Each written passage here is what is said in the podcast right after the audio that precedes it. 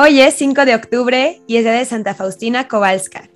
Y para este episodio está conmigo Sofía Medina y ella nos va a platicar la historia de esta santa. Y pues nada, bienvenida Sofía, muchas gracias. No, gracias a ti Mariel, gracias por la, por la confianza depositada en mí, que de verdad sé muy poquito por todo lo que hay que aprender de esta gran santa, pero la verdad es que me he encariñado mucho con ella y llegó a mi vida de manera providencial y ya he hecho pues de las suyas en el buen sentido.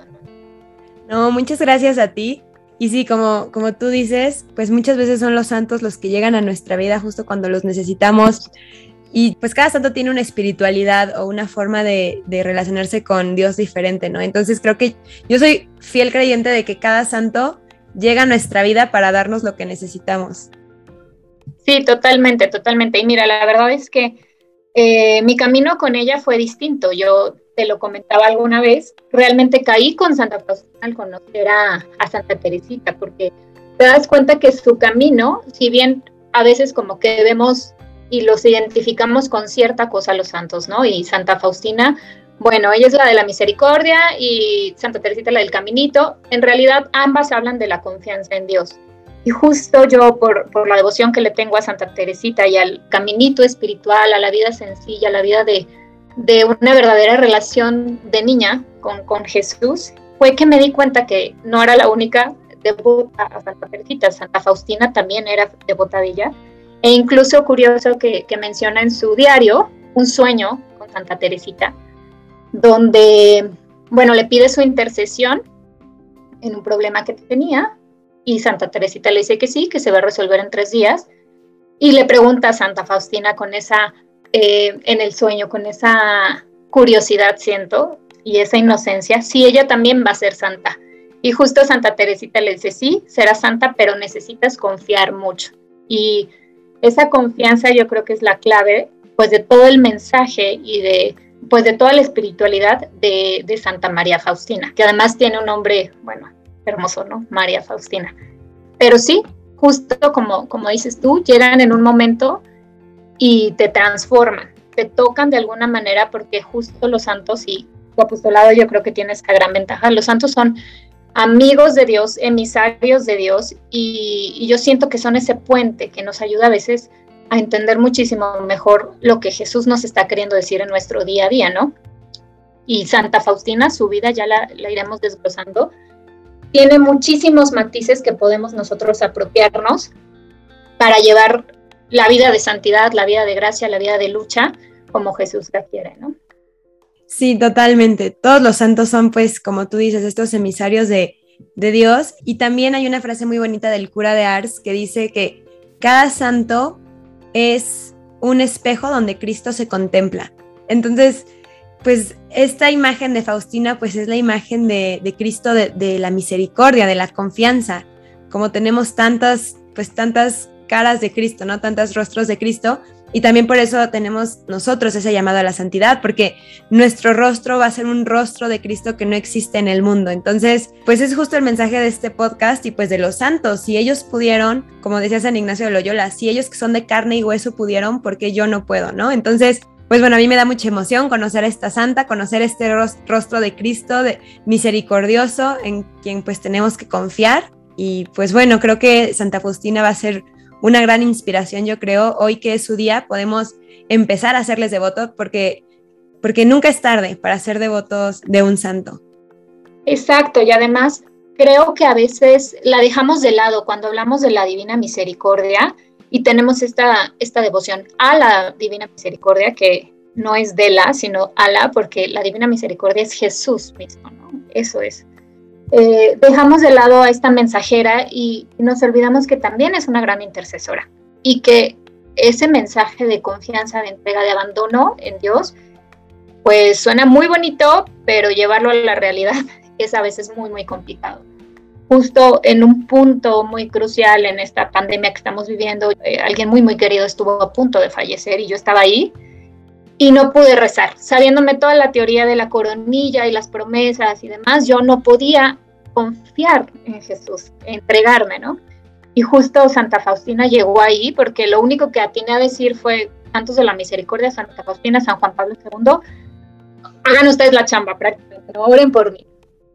Y, y salió al quite, salió al quite y siempre creo que esa es su función. Santa Faustina seguirá llevando el mensaje de, de Jesús desde el cielo. Y ahora yo creo que si aprovechamos a que ella nos enseña a confiar en Jesús, pensemos que ella vivió estas visiones, estuvo en contacto en una relación directa con Jesús, con María, también eh, ella veía a María por muchos años y de una forma muy cercana. Ella veía casi diario a Jesús. No, no, fue, no fueron visiones tan cortas de tiempo en el sentido de que solo llegó el mensaje, dio las promesas de la coronilla, de la hora de la misericordia, le describió, le pidió la imagen y están no, no, no, para nada. Fue una relación. Y esto lo vemos en su diario. Y si aprendemos de esa relación, si aprendemos de cómo era Santa Faustina y cómo era Jesús con ella, vaya, tenemos al maestro de maestros enseñándonos a orar, enseñándonos a amar, enseñándonos a ser pacientes enseñándonos a perdonar, que finalmente es el centro de la misericordia, ¿no? Entonces, creo que si no la conocemos, si no profundizamos en quién es ella y no tomamos su ejemplo, de verdad estamos dejando pasar un tesoro. Sí, totalmente. Todos los santos son un tesoro y tal vez un poco más, pues los que tuvieron esta relación directa con Jesús, ¿no? Porque pues literalmente, si todos los santos, como dijiste, son emisarios de Cristo, pues bueno, todos estos santos a los que Cristo se les apareció para darles un mensaje, que el, mensaje que Cristo les da a los videntes o, la Virgen a, los videntes es para todos nosotros. Hoy puede ser una invitación muy bonita para ser pues devotos a la divina misericordia. Y, sabes que revisando su vida a mí hay cosas que me llaman la atención. Por ejemplo, bueno, es una santa, para recapitular un poquito, del siglo pasado, ella nació en 1905, tercera de diez hermanos, en una familia muy, muy pobre. Incluso eh, la pobreza era tal que se tenían que turnar las hermanas, tenían que turnarse el vestido para ir a misa el domingo. Entonces, Santa Faustina, con todo el pesar, no podía ir a misa eh, cada domingo, entonces era llamada Elena el nombre María Faustina lo toma cuando, cuando llega al convento. Y desde muy pequeñita tenía esta, este llamado de Jesús, este llamado de oración, este llamado de, de una vida contemplativa. Incluso vivió apariciones de Jesús desde muy.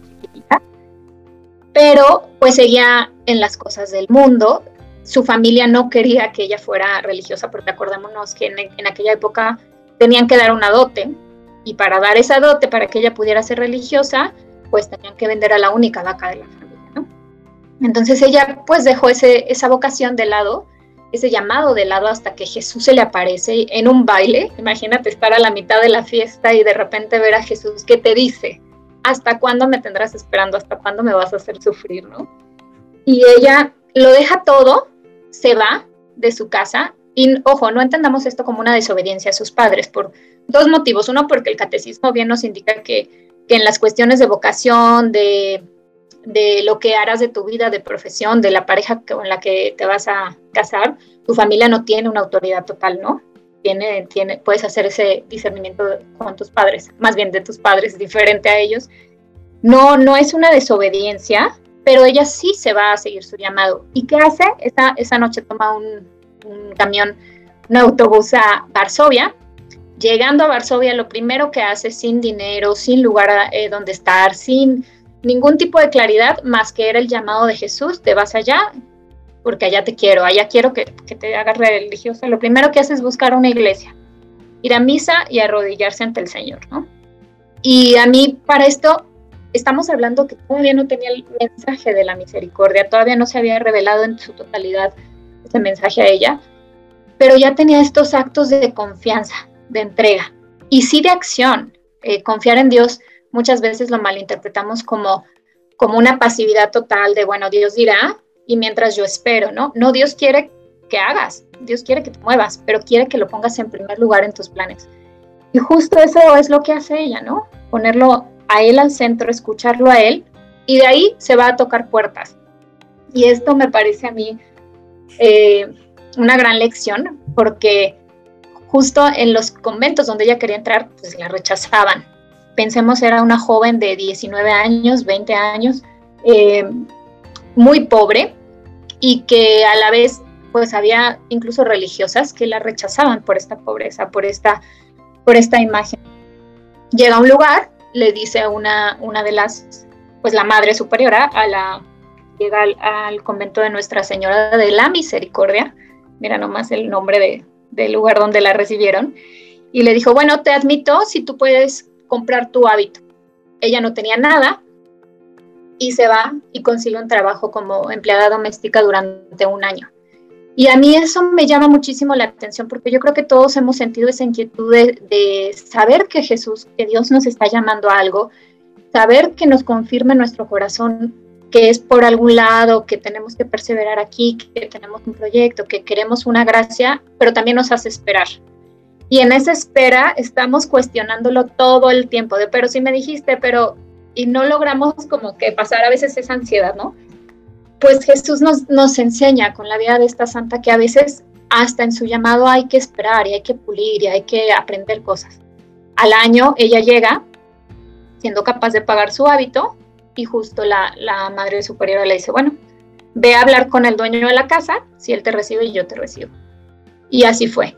Se fue al Santísimo, por supuesto que la recibió Jesús y, y se quedó ahí, ¿no? Y de todo lo que eh, pasaría después, pues ya conocemos muchísimo, pero creo que estas pinceladas de su vida, a veces hay que apropiárnoslas para seguir confiando en Jesús, que en su tiempo Él nos revelará una, una verdad completa, ¿no? A su momento Él nos dará todas las luces, pero que también nos debemos dejar pulir por Él, ¿no? Sí, justamente pensé mucho en la paciencia.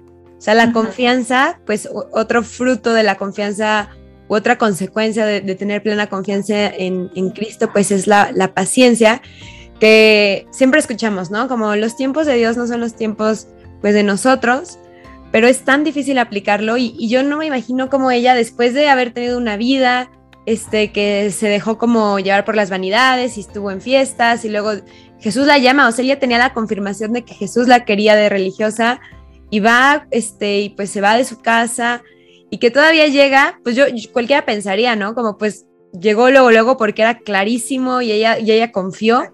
Pues no, o sea, como que parece que confió, pero todavía a veces, pues a veces Cristo puede poner a prueba muchas virtudes, ¿no? Para, para, pues, para conocer nuestro corazón. A mí me llama mucho la atención la, la confianza que ella tuvo de esperar un año para finalmente poder, pues, llegar a, la plenitud de su vocación, que era consagrarse a, Dios. Exacto, y que también pensar, Jesús no retira nunca sus promesas, ¿no? Eh, ni, ni, es como la mente humana cambiante de opinión.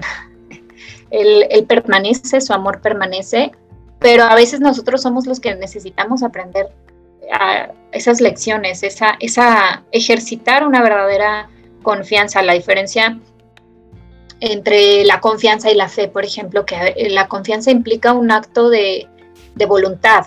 Está muy relacionado a la esperanza porque también tiene que ver con, con justo eso, esperar contra toda esperanza, confiar en un Dios misericordioso que está dispuesto a dártelo todo porque Él es todo, no porque todo lo que sueñes te llevará un bien o te llevará ese bienestar soñado, ¿no? Sino porque justo Él está dispuesto a entregarse. Y además, este mensaje de la misericordia yo lo veo como una, como esa tabla de salvación y como ese corazón desesperado, si, vale la pena la expresión, de Dios por querer rescatar a sus hijos, por querer rescatar esas almas. Me parece a mí que, que es un Jesús gritándonos, te amo, ¿qué, ¿qué, necesito hacer para que me creas? ¿Qué necesito hacer para que realmente confíes en mí, que estoy en tu día a día, que estoy en el coche contigo, que estoy en tu trabajo, que estoy con tu familia, que estoy ahí?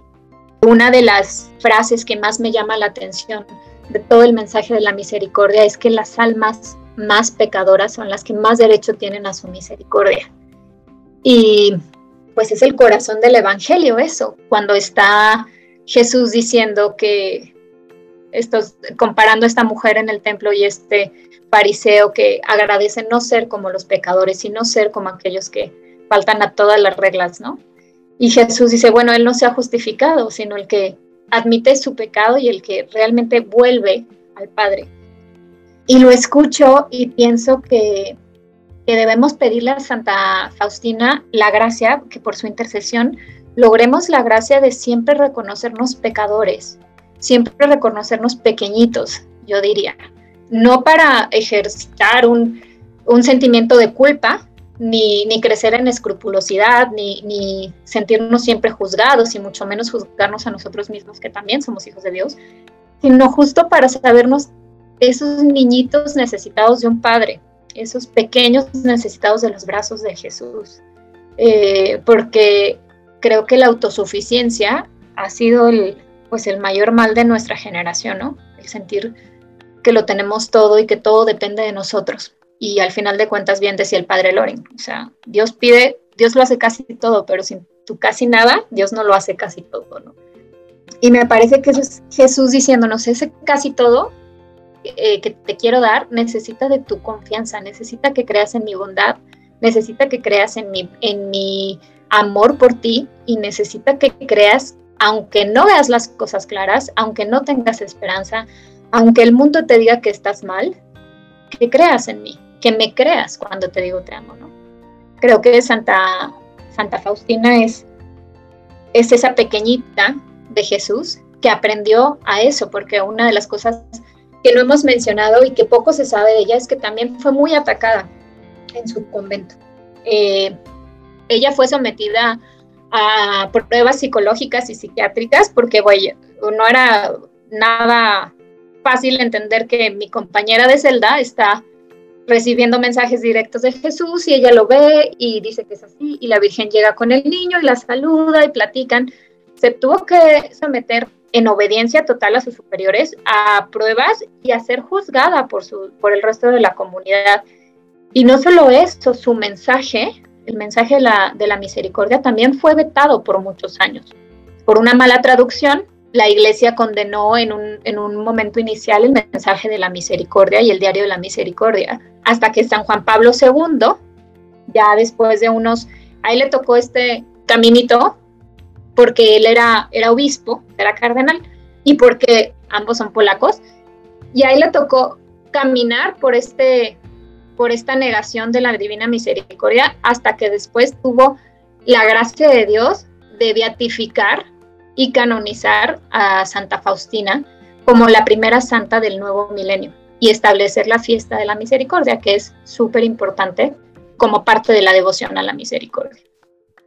Sí, y justamente que hablas que, bueno, ella sufrió pruebas, bueno, supongo que ahorita nos vas a hablar de cómo estuvieron estas visiones o, o sí, visiones o pues cómo Jesús se le aparecía, pero hay algo muy, muy importante o curioso en, la vida de, Santa Faustina. Y es que, bueno, o sea, cualquiera diría, pues obviamente ella va a creer en, Dios porque lo vio, le habló, él le dijo que quería irse al, que, quería que fuera religiosa y se consagrara a él, pero, o sea, también algo que no se sabe mucho de ella es que la mayor parte de su noviciado, ella sufrió como una noche oscura del alma y muchos combates interiores ella no podía meditar y, tampoco sentía la presencia de Dios. Entonces, bueno, creo que esto nos puede dar a nosotros mucho consuelo y mucho alivio, porque a veces nos, obviamente a nosotros nos pasa también y seguro mucho más este, fuerte que a ella, porque bueno, ella estaba muy cerca de Dios, pero el saber que tantos santos tuvieron esta noche oscura del alma, ella sentía, pues esto, más bien no sentía a Dios y su maestra de novicias, un día le dijo algo muy bonito porque Santa Faustina sufría mucho por no sentir la presencia de Dios. Y me imagino que debe ser muy fuerte, de, pasar de, de, verlo a no sentirlo y tener todo tu noviciado sin la presencia de Dios. Pero ella le dijo algo que yo siento que nos lo dice a todos nosotros hoy. Y le dijo, sepa querida hermana que Dios quiere tenerla bien cerca de Él en el cielo. Tenga gran confianza en Jesús. Este mensaje es también para nosotros y así empieza este camino de confianza en la misericordia de, Cristo, que pues es su amor. Sí, y justo esto de, las pruebas que ella vivía, te quiero leer una parte de su diario, que yo creo que si nos quedamos con esta forma de hablarle de, de Sor Faustina a nuestro Señor, haremos grandes avances. Ella le decía así, en esos terribles momentos dije a Dios, Jesús, que en el Evangelio te comparas a la más tierna de las madres, confío en tus palabras, porque tú eres la verdad y la vida. Jesús, confío en ti, contra toda esperanza, contra todo sentimiento que está dentro de mí y es contrario a la esperanza. Haz conmigo lo que quieras, no me alejaré de ti, porque tú eres la fuente de mi vida. Qué hermoso, ¿no? Que a pesar de todo sentimiento, a pesar de toda oscuridad, es ese acto de la voluntad de decir, Jesús, en ti confío. Y curioso, hemos visto la imagen de la misericordia y Jesús le pide a ella, firma con estas palabras, Jesús, en ti confío. Y la elección de palabras de nuestro Señor no es, por supuesto, para nada azarosa, porque cuando uno empeña su palabra, cuando uno firma, justo hace un compromiso. Eh, no, no dijo, y que impriman la palabra Jesús en ti confío, no dijo, y que le pongan abajo, no dijo, y firma, ¿no? Y creo que eso es lo que nos pide Jesús, todos los días firmar nuestro día eh, con el Jesús en ti confío, que eso fue lo que hizo Santa Faustina, ¿no? Me encanta a mí, pues esa oración, esa muy breve ejaculatoria, que bueno, tú me habías dicho que es lo que más le hiere a Jesús, ¿no? Que no confiemos en Él, porque también en, el Sagrado Corazón a Santa Margarita María es, pues su jaculatoria es Sagrado Corazón de Jesús, en vos confío. Pues sí, creo que la confianza en Cristo es la casi nada que Él nos pide para que Él pueda obrar el casi todo.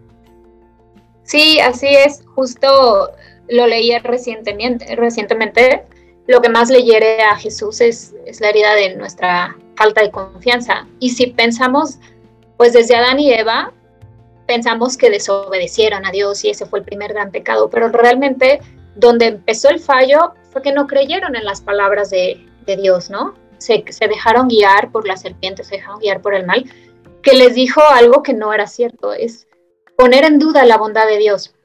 ¿Y por qué es tan importante confiar en Jesús? ¿Y por qué lo hiere tanto? Porque al final de cuentas, ese regalo de la cruz, ese regalo de la salvación, ese esa misericordia viva que es Jesús en ese madero y ese Jesús resucitado, eh, lo debemos aceptar.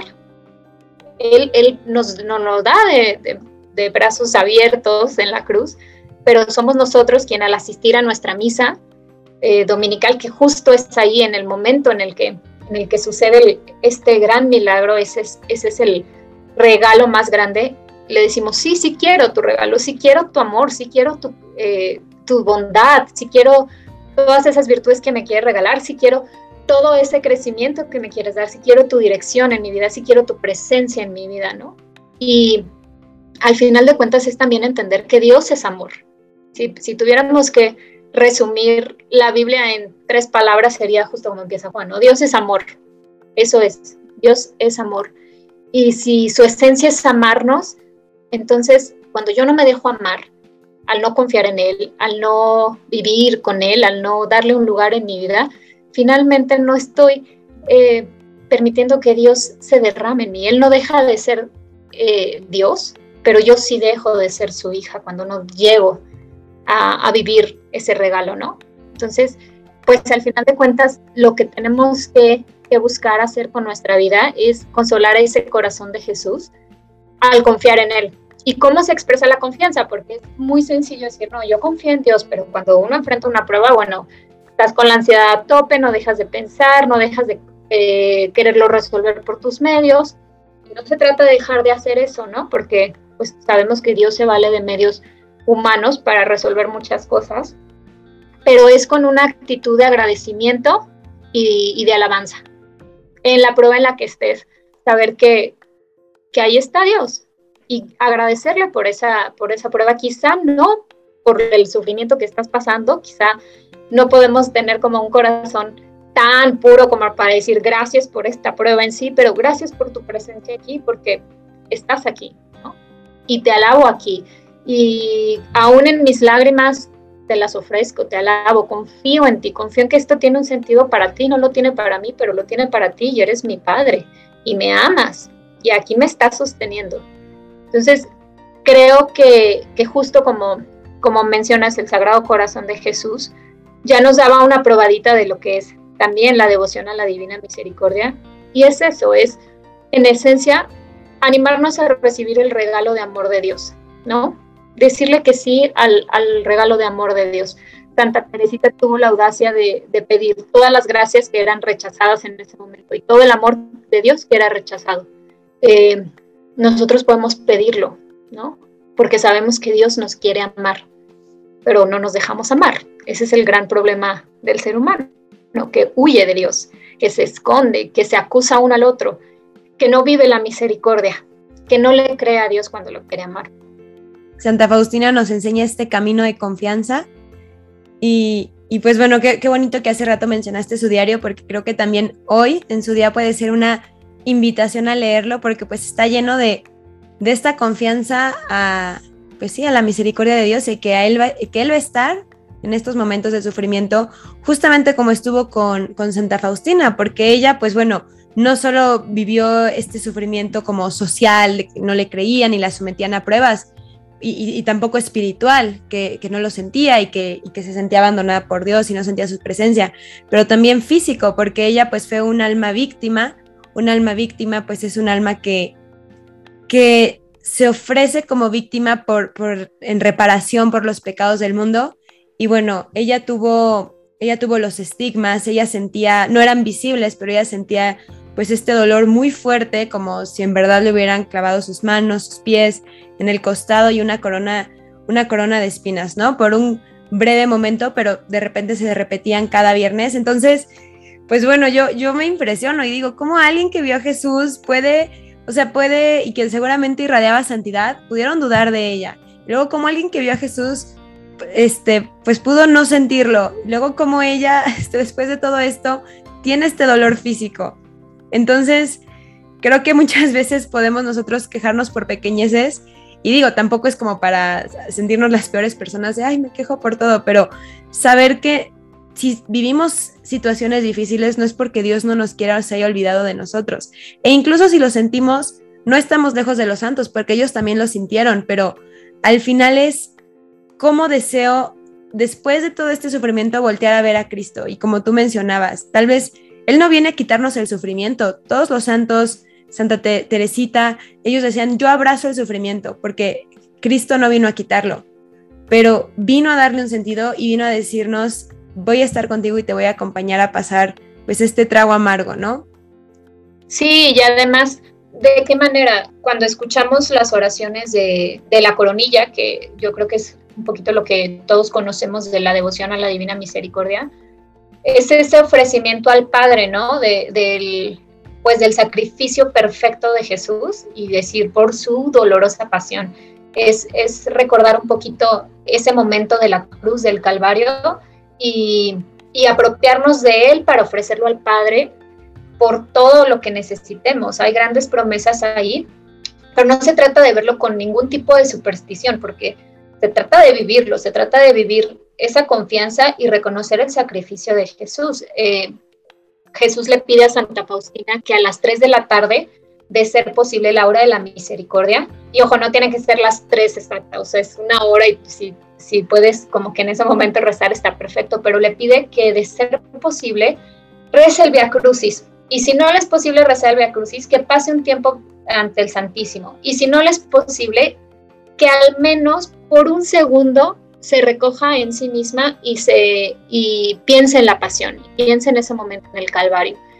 Em, obviamente nosotros tenemos un poquito la tradición o hemos entendido que hay que rezar la coronilla a las tres porque la coronilla habla justo de la pasión, no tiene que ser a las tres, pueden ser en un horario diferente, pero justo esa hora es un excelente momento para decir Jesús en ti confío y pensar, pensar en la misma María, estando al pie de la cruz, y me la imagino diciendo, Jesús, hijo mío, en ti confío, en ti confío que aunque estás a punto de morir, confío en que tú eres el rey, confío en que tú eres el Mesías y confío en que después de esto, que es el dolor más grande de mi vida, que no tiene sentido para mí, eh, confío en que tú sabes qué haces y confío en que habrá un, un después, ¿no?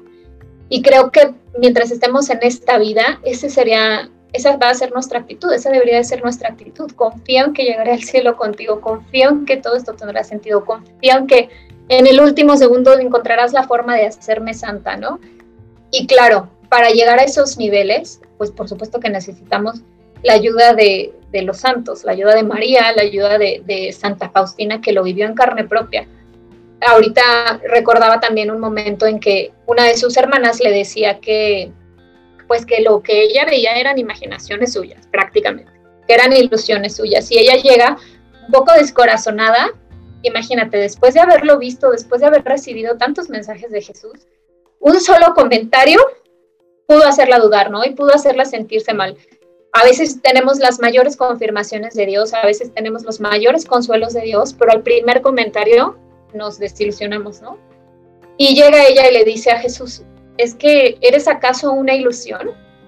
Y Jesús le dice algo que yo creo que también todos nos debemos apropiar, porque cuando ella le comenta, ¿no eres tú una ilusión? Está esto en su diario en el 29. Jesús me contestó, mi amor no desilusiona a nadie. Yo creo que es lo único que no nos va a desilusionar. Nos desilusiona el mundo, los proyectos, los amigos, los novios, cualquier cosa, pero Jesús, su amor no desilusiona a nadie, ¿no?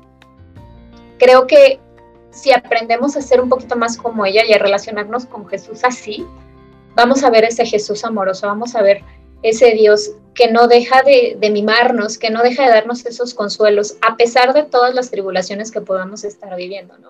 Y por supuesto, no solamente es una invitación a pedir por la, por la intercesión de Santa Faustina. Al final de cuentas, justo lo que comentábamos, es imposible hablar de Santa Faustina sin hablar de la Divina Misericordia y de la devoción a la Divina Misericordia, porque así es imposible hablar de Juan Diego sin hablar de la Virgen de Guadalupe, ¿no?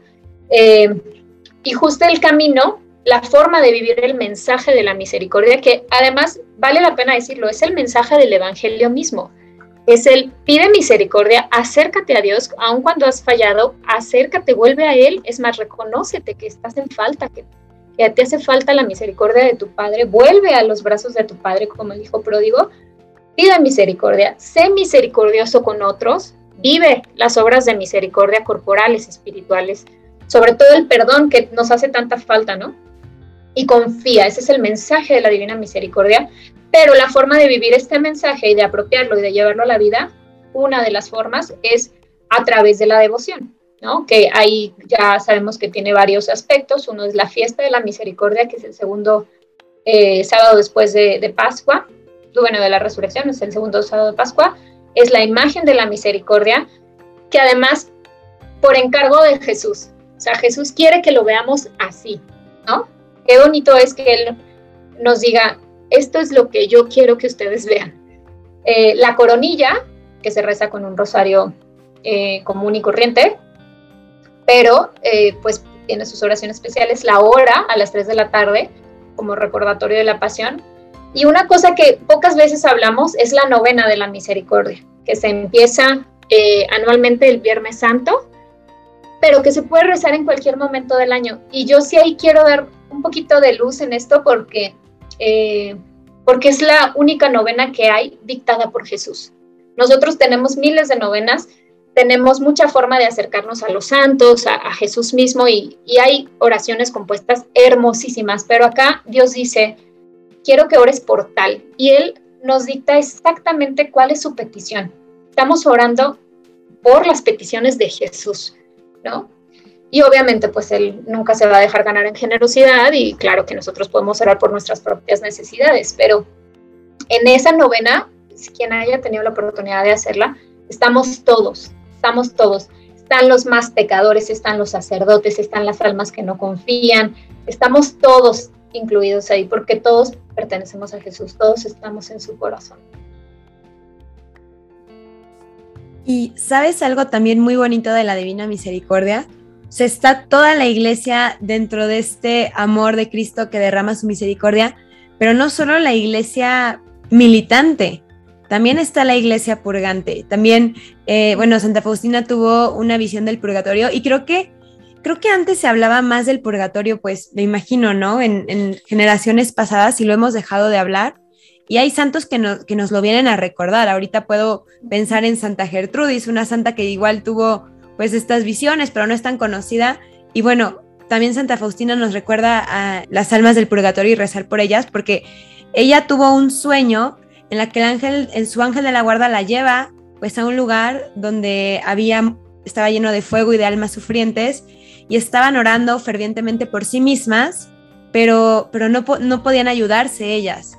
Y ella, ella sabía que solo su oración podía ayudarlas y bueno, pues ella dice que en su sueño, en su sueño visión, el ángel de la guarda no la dejó sola y que ella le preguntaba a las almas qué era lo que las más las hacía sufrir y que ellas decían, pues vernos privadas y sentirnos olvidadas de, de Dios.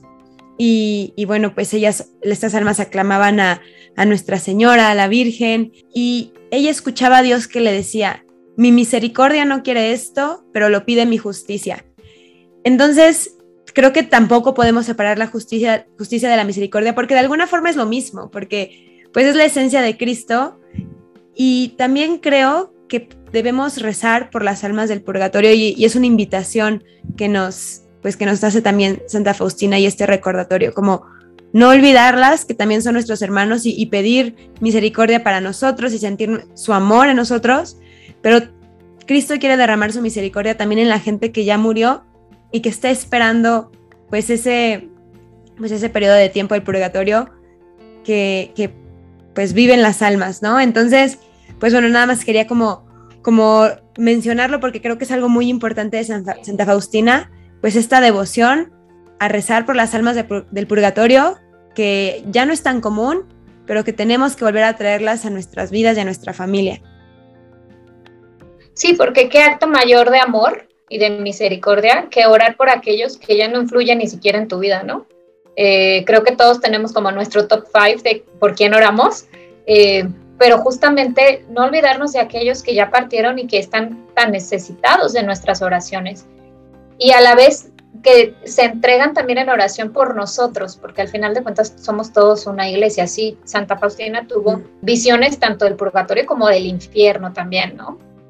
Y, yo también lo leo en esa urgencia de nuestro Señor de, demostrarnos cuánto nos está esperando y cuánto quiere estar con nosotros en el cielo y que nosotros tenemos que aceptar ese mensaje y aceptar ese regalo de amor. Eh, al final de cuentas, creo que nos invita justo a aplicar a través de esta devoción y, o a través de tu vida misma esa confianza en el amor, incluso incluso después de la muerte, ¿no? Porque al final de cuentas, para Dios no hay tiempo. Y súper importante, cuando yo empezaba a conocer esta devoción, uno de los, de los sacerdotes que en Estados Unidos la, pues que su congregación se, se, dedica a difundir este mensaje de la divina misericordia, el padre Chris Allard, hablaba del suicidio y, y, de cómo para él y en su familia ha sido todo un tema y que a través de la misericordia él se ha dado cuenta que podía pedir misericordia para esas almas porque para Dios no había tiempo y la promesa de Dios es grande. Quien ore al lado de un difunto, de, perdón, de un moribundo a, la hora de, partir, quien esté orando la coronilla, yo me, me, pondré y será mi misericordia en la que esta persona vea, ¿no? Estoy, no lo estoy citando tal cual, debería buscarlo decirlo exactamente, pero esa es la promesa, ¿no? Que estará ahí la misericordia y no la justicia. Entonces, ¿cuántas almas no podemos salvar si, si nos damos un minutito y, le creemos a Jesús y creemos en sus palabras, como lo decía Santa Justina en la frase que te dije al inicio? Nos damos ese tiempo de, de, orar por otros, de creer en Jesús y de entregarle a Jesús un alma, ¿no? Eh, parece ser algo tan, pues tan lejano para nuestra generación, para nuestro tiempo. A veces es un mensaje que nos suena muy de antaño, pero es la verdad de la iglesia y es la verdad que profesamos. Y como tal hay que llevarla a nuestra vida diaria, ¿no? A veces con pequeños actos de, como la jaculatoria misma, ¿no? Decir, Jesús en ti confío y te pido por un alma del purgatorio, la más necesitada en este momento. No te lleva ni cinco segundos a acordarte de un alma y la gracia que eso tiene, bueno, son muchísimas, ¿no? Bueno, y, para, terminar, creo que es importante recordar que los últimos años de vida de, Santa Faustina no fueron fáciles. Ella murió joven, 33 años, de tuberculosis y estuvo enferma mucho tiempo y eso la evitaba que, pudiera tener contacto con su director espiritual, evitaba que pudiera seguir las labores de casa, de, la casa del convento, vaya, evitaba que siguiera las labores encomendadas a ella y, y, aún así siguió confiando. Hubo cosas que ella no alcanzó a ver, por ejemplo, que se, que se formaría una comunidad de la Divina Misericordia exclusiva, eh, que iba a ver, eh, que esto iba a llegar a muchos lugares y tampoco supo que iba a ser tan vetado los primeros años. Al final de cuentas, su vida fue breve pero muy fructífera y, y, Jesús mismo le dijo que ella seguiría trabajando desde el cielo y ella misma sabía que que esta labor que había empezado de la Divina Misericordia no pararía, no pararía entonces. Y yo creo que, bueno, cuando hables de San Juan Pablo II en tu podcast, nos daremos cuenta de que estos dos santos están realmente muy, muy, muy relacionados. San Juan Pablo II dijo que el día más feliz de su vida, bueno, hay testigos, no fue una, una declaración pública, pero cuando ella fue canonizada en el 2000, eh, San Juan Pablo II expresó que era el día más feliz de su vida, el poder ver esa devoción ya instituida y a Santa Faustina con el lugar que le correspondía, no, no atacada ya más, sino simplemente reconocida como la gran santa que es. Y es curioso porque cuando muere San Juan Pablo II, él muere en un sábado, sábado mariano, sabemos que él era gran devoto a la Virgen, pero eh, muere después de las 5 de la tarde y uno de los sacerdotes que estaba ahí acompañándolo oficia la misa de eh, la fiesta de la Divina Misericordia, que hay una gran promesa ahí, todos los pecados, quien vaya a misa, quien comulgue y se confiese ese día, todos sus pecados quedarán borrados. Y nos suena mucho a una indulgencia plenaria, pero pensemos que la indulgencia plenaria tiene varias condiciones y entre esas es todo desapego de pecado, incluso venial. Y yo creo que ahí es donde todos nos detenemos. Podemos cumplir lo demás, pero ah, incluso venial a veces como que tenemos ahí un pecadillo al que seguimos bien arraigados, ¿no? Es una promesa súper, súper grande y él la vivió. Parece ser que, que San Juan Pablo II fue también quien, quien pudo haber unido para nuestra generación, para nuestro tiempo, este mensaje de la Divina Misericordia para que llegara a todo rincón del mundo, ¿no? Pues es que simplemente la esencia de Cristo es la misericordia, el amor, y pues bueno, espero que este episodio, conocer la vida de Santa Faustina, conocer lo que es pues la misericordia de nuestro Señor, pues nos motive a, a querer vivir en santidad simplemente por amor y saber que es simplemente la santidad confiar en Él, confiar en que ahí va a estar, pase lo que pase, y como tú habías dicho, ¿no? Incluso que nosotros no sintamos, o como, como, o bueno, como lo leíste de Santa Faustina, Santa Faustina, incluso que pues no hay esperanza en nosotros confiar, que bueno, es lo que más le hiere a, Cristo, la falta de confianza. Entonces, bueno, repetir, yo, yo hoy me siento muy invitada a decir esta ejaculatoria, Jesús, en ti confío y pues hacerlo parte de mi vida. Pues gracias, Sofi, por, pues por este ratito en el que nos platicaste la historia, por el que pues abriste tu corazón y nos platicaste pues lo que es la confianza en Cristo, el amor, la esperanza en Él. Pues bueno, Sofi, muchas gracias por habernos platicado la historia de Santa Faustina y pues por habernos acercado a esta devoción a la Divina Misericordia. Eh, te quisiera pedir si pudieras hacer una oración para que juntos podamos rezarle a Santa Faustina, para que crees que nosotros esta confianza a la misericordia de nuestro Señor. Sí, claro que sí. Muchísimas gracias, eh, Mariel, por invitarme. Espero que haya sido esta reflexión de utilidad y bueno, vamos a ponernos en presencia de, nuestro Señor. Te pedimos, Señor, a través de la intercesión de Santa Faustina, que nos enseñes a confiar en ti, que tomes nuestra vida, nuestras almas en tus manos y que te manifiestes dándonos esa gracia, esa confianza en tu amor. Nosotros hacemos un acto de fe, de confianza al decirte Jesús, en ti confío. Señor, ven a nuestra vida y permítenos experimentar esa gran misericordia que es tu amor mismo, ese amor en acción.